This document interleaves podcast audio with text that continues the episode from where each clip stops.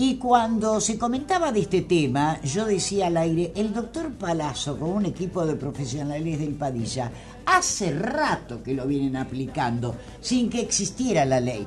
Doctor Felipe Palazzo, médico oncólogo, ¿cómo está Felipito? Buen día. Buen día Noemí, buen día a toda la audiencia. Bueno, yo me imagino con la alegría que ustedes reciben el anuncio de que ya los cuidados paliativos son ley. Pero si yo mal no tengo entendido, o recuerdo mal en todo caso, ¿ustedes hace rato, Felipe, que lo vienen aplicando en el Padilla? Sí, Noemí, lo que pasa que, a ver, la ley permite desde el punto de vista legal amparar estas este tipo de atención que para mucha gente era inaccesible. Ah. Más allá que por ahí en el hospital Padilla en su momento se armó un departamento dentro del servicio de oncología de cuidados paliativos y también el hospital de niños con la doctora Estela Vicola lo tiene hace mucho tiempo. De hecho, Estela también, ah, eh, a ver, fundó lo que se llama la residencia de cuidados paliativos en Tucumán, lo cual, eh, para médicos pediatras, lo cual es muy importante.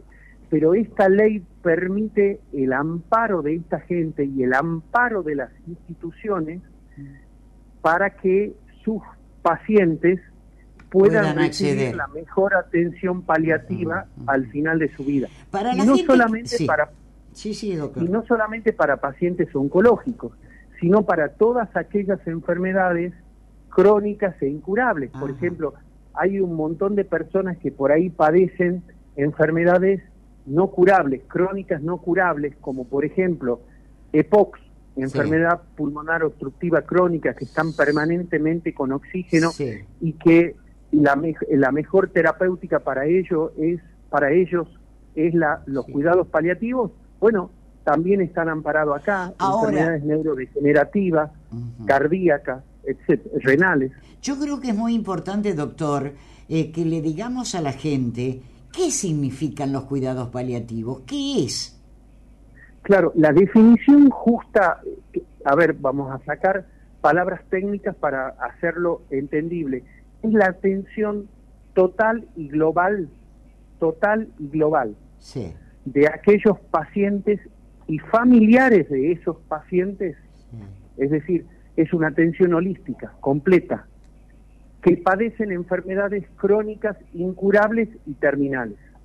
Bien, desde lo más sencillo a lo más complejo, que generalmente es poco lo complejo que se realiza en, en la atención del paciente al final de la vida pero muy importante, diríamos. Ahora, y acá quedan, perdón, ¿no? Quedan incluidos, quedan incluidos personas que son mucho más importantes y trascendentes que un médico, como por ejemplo los cuidadores, los enfermeros. Ah. Quedan incluidos los trabajadores sociales, quedan incluidos incluidos los kinesiólogos. Es decir, es muy importante la ley porque, eh, como le decía, no solamente empieza a proteger los derechos del paciente, sino también de los profesionales que atienden a esos pacientes. ¿Y usted cómo lo venía aplicando? ¿Cómo nace esto de los cuidados paliativos? Porque usted fue uno de los precursores, doctor. Sí, eh, sí. Sí, yo sé que usted es eh, humilde, pero dígalo, ¿cómo nace? Yo tuve la suerte en Buenos Aires de de que uno de mis tutores, el doctor Alfredo Navigante, fuera mm, un, hombre que aparte de ser doctor en medicina era doctor en filosofía, era oncólogo, y él siempre nos, nos pregonaba a todos los alumnos, yo me adherí mucho a él en sus pensamientos y todo, de la atención esta holística del paciente, global, no solamente fijarse en la enfermedad oncológica, sino en todo lo que estaba sufriendo el paciente y la familia. ¿no? Entonces, a partir de ahí me empecé a introducir junto con el doctor Gildesa en esto de los cuidados paliativos, que en, los años que yo estaba allá, en, Buenos Aires, años 95, perdón, 90, 97, 98, recién estaba apareciendo el Palium, diríamos, y a partir de ahí empecé a hacer un curso de cuidados paliativos que duró todo un año, después conseguí una beca en Oxford, gracias al doctor Gildesa, Y bueno, a partir de ahí me hice un apasionado porque Claro. me di cuenta que con oncología solo no me bastaba para atender los pacientes Claro. y que necesitaba un poco más. Ponerme en el lugar del paciente, que a veces es difícil, no quiero decir que en el 100% de las atenciones que nosotros brindamos lo logramos. Mm. Muchas veces no lo hemos logrado y es una gran frustración Claro. que el paciente no haya sentido ese acompañamiento, pero es o- y la familia, ¿no? Claro. y eh, pero tenerlo presente, tratar de aplicarlo, tratar de hacerlo efectivo en la atención de los pacientes es muy importante. Pero Noemí, si me permite, Sí. acá eh, siempre hablamos con el médico, el médico, el médico, pero no nos tenemos que olvidar de los cuidadores y las es. enfermeras y enfermeras, Así es. que son el elemento principal Claro. para sustentar la atención correcta de los pacientes en cuidados paliativos. Bueno. Nosotros los médicos vamos 10 minutos, 15, 20, 30 minutos, respondemos mensajes ahora que hay WhatsApp o mensaje de texto, pero Los la enfermeros que se lleva, claro, claro, están ahí los cuidadores, recibiendo las órdenes y acompañando, ¿no? y eso, eso por primera vez la ley lo contempla. Qué bueno. y me parece muy importante poder jerarquizar esta profesión tan digna como es la enfermería, que pocas veces le prestamos atención, o la kinesiología, o Mm. los trabajadores sociales, Claro.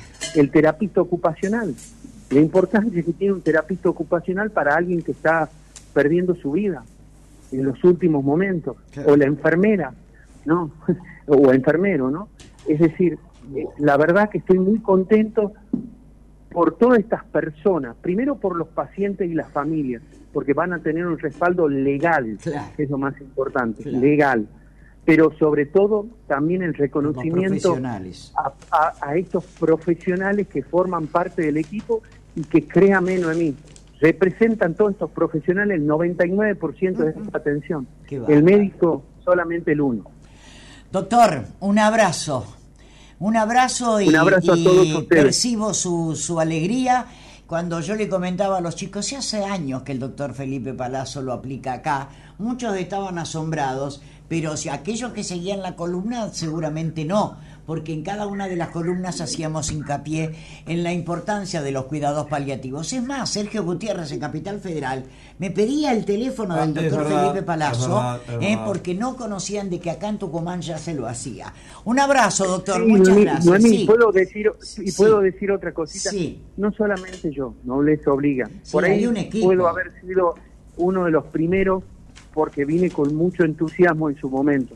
Pero hay mucha gente que, eh, que fueron y son soñadores con respecto a los cuidados paliativos y a la mejor atención y que merecen el reconocimiento de toda la, la sociedad, ¿no? Y ahora Hay- amparados por hoy, una gracias ley. a Dios para los pacientes hay varios equipos de cuidados paliativos, así que eh, la verdad que eh, quisiera también hacer un homenaje a todos esos chicos, algunos presentes y otros no, lamentablemente por el COVID, pero que, por ejemplo, Fabián Solórzano, Gustavo eh, eh, Lascano, es decir, Silvina Rivero, que trabaja en la radio con ustedes, eh, Guadalupe Lencina Solórzano, que trabaja con nosotros. Bueno, me quedaría corto y no quiero ser injusto, porque la verdad que hay tanta gente, tanta Sí. gente, psicólogos, enfermeros que se entusiasmaron con esto, kinesiólogos.